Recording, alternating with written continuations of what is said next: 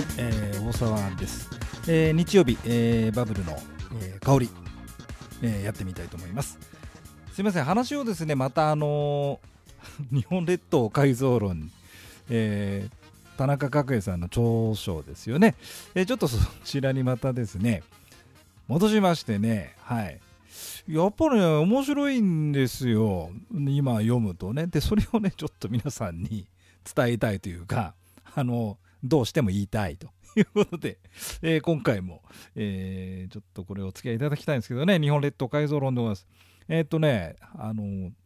まちょっともう一度出だしね、出だしがかっこいいのよ。水は低きに流れ、人は高きに集まる。世界各国の近世経済史は、一次産業人口の二次二次三次産業への流出。えー、つまり、えー、人口や産業の都市集中を通じて国民総生産の拡大国民所得の増加これ達成されてきたことを示していると、えー、農村から都市へ高い所得と便利な暮らしを求める人々の流れは、え、今日の近代文明を築き上げる原動となってきた。日本もその例外じゃございませんと。いうことで、えー、こちらの、えー、日本列島改造論、えー、が出版されましたのが昭和47年なのかな、え、それでちょうどまあまあ明治100年と。いうまあまあジャスト明治100年じゃないのかもしれないですけどそういった節目だということで、えー、まあ彼は、まあ、こういった本を書いたわけですよね。えー、それでねキーワードあまあまあ結局のところこれいわあのー、この本の、まあ、言わんとしてることは分散なんですよね。あの都市都市に、えー、まあ、人口だ産業だが集中しすぎてしまったその弊害があるんでね、え、それを、え、日本全国に、えまあ、まあ、日本全国といってもそれはまあ当然ね,、えね適地はあるんでしょうけどまあまああの分散させましょうとこういう趣旨なんですよね。だから今時っちゃ今時というかうまあまあ今もそんな話はま出てますよね特にあのコロナがどうしたこうした、えー、3密だなんだかんだ、まあ、ってこともあるしそもそもあのずっと言われてるのがそのね、人口、まあ、あの都市都市一極集中で、え、地方が衰退してっていう話を、するじゃないですか。で、まあみんなどうしようどうしようなんつってました。結局何にも変わってないんですよね。っていうことが分かっちゃった、分かるというかね。うん。えー、昭和30年代に始まりました日本経済の高度成長によって東京大阪など太平洋ベルト地帯の産業人口が過度に集中し、えー、我が国や世界に類例を見ない高密度社会を形成するに至った日本都市は過密のるつぼで病み喘ぎ苛立っている反面農村は若者が減って高齢化し成長のエネルギーを失おうとしているとああまあまあそういう変わんないよねだからね、えー、そんな話です。なもんで、えー、ちょっとまた読み始めてみたんですけどあのキーワードがねあのやっぱりまあ今あの言いましたけどあの言いましたけど彼も書いて彼がね、まあ、彼って言ったら田中角栄さんが書きましたお書きになってますけど一次産業から二次産業三次産業へというような話ででそもそもその日本が、あのー、まあ、発展した、まあ近、代日本になったのはですねやっぱりまあこの、まあ、明治からねまあ、振り返ってみればですよ、まこれ工業化ということになるわけですよ。工業。うん。えー、工業の発展と工業地帯の成立がですね、えー、礎に、えー、なってるわけでございます。そしてこの本にも書いてあったんですけどねあのー、えっ、とね人口あのな何これあのー、一次産業二次産業の人口比率っていうのはその昭和47年の段階なんだけどえっ、ー、とね明治初年度古いね でも明治初年明治がまだだからこの時期は明治が100年前だったんじゃないのかねで明治だからこの時期だと割と大正明治の話を振り返るのはそんな古い話でもなかったのかもしれないですよねで明治初年で全全産業のうち一次産業の農林漁業ってことですかね90%すごいよねやっぱり農村農村農業ののまあ、まあ、一次産業の、えー、国だったわけですよ。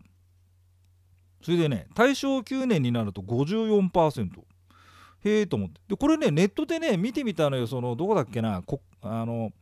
な国勢調査かなんかのページだったかな。で確かにそうなんですよね、うん、大正9年で 53. 点何パーです。で昭和15年になってね44%に減り、えー、昭和47年つったかなこれ。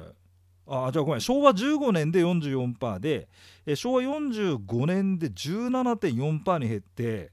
やばいんじゃない？って感じじゃない？でちなみに平成17年ですね5.1%になっちゃって平成27年ついに3.8%って もう自利品もいいとこ。どうすんだろうね。あのー、この何職業自給率みたいなね。まあでもそうはしょうがないんですよね。まあそういうことで工業化なんですね。えー、それでねそれでですねこの工場があまあまあ要はあのー、都市に、えー、工場がと。でそれで太平洋ベルト地帯っていうのがねまあ、ありまして。あれ、まあ、調べたらねこの本にも書いてあったんですけどあの今あなんだ、えーと、横浜鶴見の辺りなんですけどあそこはね明治時代にね浅野さんっていう浅野セメントを作ったねえー、人がいてね。でその人がね埋め立てたって500ヘクタールっつって全然ピンとこなくてさなんか東京ドームの100何個分100何十個分まあさらに分かんないんですよね。まあとにかく今現在あの工場工業地域かな、まあ、工業専用地域にもなってました。あこの間ねあのえー、っとね水曜日だったかな？日野木萌ちゃんがあの番組ね、一緒にやりまして。であの彼女がほら鶴見線乗って行ったなんてね言ったんですけどあそこですよ、ええ、あそこがだから本当だからもともと埋め立て地で、まあ、運河沿いですよ、まあ、まあ埋め立て地で、まあまあ、いや海を埋め立てたんで、まあ、結局運河だの港だのってなったわけなんですけどもえそこが走ってるのはその鶴見線。で確かにねあの鶴見線、まあ、ちょっと、まあ、ウィキペディアなんかでもね見てもらえばいいんですけど埋め立て地に走らせた電車なんでもともと地名がなかったんですよね。そりゃそうです。埋め立て地ですから。で駅名どうするみたいな話になって住所どうするって話になったのかな？だから埋め立てた人の名前にしようかってんで浅野ってなっちゃった 駅があって。あとね安全。安田善一郎さん。安田善一郎さん。安田善安田善一郎さんだから。なんかあの人の名前で安全っていう なんかねなんかなんかそんな感じでね。なんかちょっとほほっとするというかなんか昔のなんていうの？なんかぼ牧歌的な感じがね、えー、するんですけどね。まあそんなんでね、まあ、太平洋ベルト地帯。これがねその当時ですよ。この本によりますとじゃあどれくらい集中しちゃってんですかって言ったら73%、うん、にどうも工場がと。でそれでねどうその当時ですからあのやっぱ経済優先になっちゃうじゃないですか。でかあのそれでもっとこもちろん公害がねまあ発生してました。かなり僕の子供の頃がひどかったんですけどね、えー、公害があったりね。それからあのー、まあ、とにかく工場に皆さん人が来ますんでね、えー、電車が混んでるとか。あとは道路もね今よりは整備されてなかったですからね、えー、渋滞。なんかね東京のその道車自動車の平均時速が9キロって言ってたよ。この本によると。もうだからまあ、だ右折だ左折だでずっと待っちゃうあのそういう道路だったんじゃないのかね今今とはちょっと違ってね。うん、で困った困ったみたいなね、えー、話に、えー、なりましてですね。それでだからこの工場再配置しようじゃねえかって言うんで。なんかね工業再配置促進法って出てたのよ。で調べたら昔あったんですねこれね。で農村っつったかなそっちの方に工場を再配置させちゃおうと。なんかねあの固定資産税を安くしたりなんかちょっと補助金を出すとかそういうことで実際ねあの成立したんだよねこの法律がね。それでやったらしいんですよ。ところがこれがねあのもう廃止になっちゃったのかな。工業工業再配置促進法が2006年にねまあ廃止に、えー、なっておりますけど、まあ、人の流れ人と経済の流れを変えるというですね、まあ、強い意気込みがあったらしくてこういう法律を作ってねで工業の大移動もうこれをやったみたいですよね。はい。そうなのそれでねあのねそのこの本によりますとあこのねこの日本列島改造論でね、まあ、何がね、まあ、この年になってようやく分かったんですけど何がなんでこんな心を捉えてるのかなと思ったら話がマクロなんですよ。マクロ。日本全体をどうするっていうところでね書いてあってね。あのー、そマクロなのね。それがどうもね面白いというかね。最近ねないんじゃないかなこういうスケールのでかい話。まあスケールのでかいってそれはまあね地球全体だの全世界だの宇宙だのってそれは言っちゃまあ再現ないですけどこの日本全体どうしようっていうまあまあまあアングルっていうかね見方が新鮮でね、うん、まあちょっとまあこれは僕の不勉強僕が不勉強なんかもしれませんけどあんまりまあ最近見てなかった。しね。まあまあちょっと若い時読んだんでちょっとそれ今思い出して懐かしがってるっていう面も当然ありますよ。ありますけどなんかそんな。それでねちょっとすみません彼が言うには、あのー、原則12がありましてですね、あのー、国民総生産と国民所得の増大についてね彼はこう言ってます。原則1、えー、と今言った通り一次産業一次産業のねあの人口比率の低下と、えー、二次三次産業の人口の比率の増大および都市化ですね。はい。えー、都市化によって、えー、国民総生産と国民所得は増大すると。これはまず言ってます。はい。えー、それからもう一つ目なんですが原則になるほどなと思ったのもここなんですよ。あのねこの彼はこう言ってます。人間の一日の行動半径の拡大に比例して、まあ、つまり人間が一日どれくらい動けるかってことですね、えー、行動半径の拡大に比例して国民総生産、まあ、GNP ですね、えー、国民所得所得 NI かな？NI だった確かなちょっとごめんあんまり詳しくないんだけど、まあ、要はその、え、国民総生産国民所得は増大するつまり人間の一日の行動半径の拡大だって言うんですね。でね東海道を昔で歩いていた時と明治の半ばに東海道線ができてこの時20時間だ。うん、でだいぶ違うじゃねえかと。で今今に至ってはねこの当昭和47年の当時ですけども今もあの、いろんな面でほら、まあ、東海道新幹線もできましたからね、え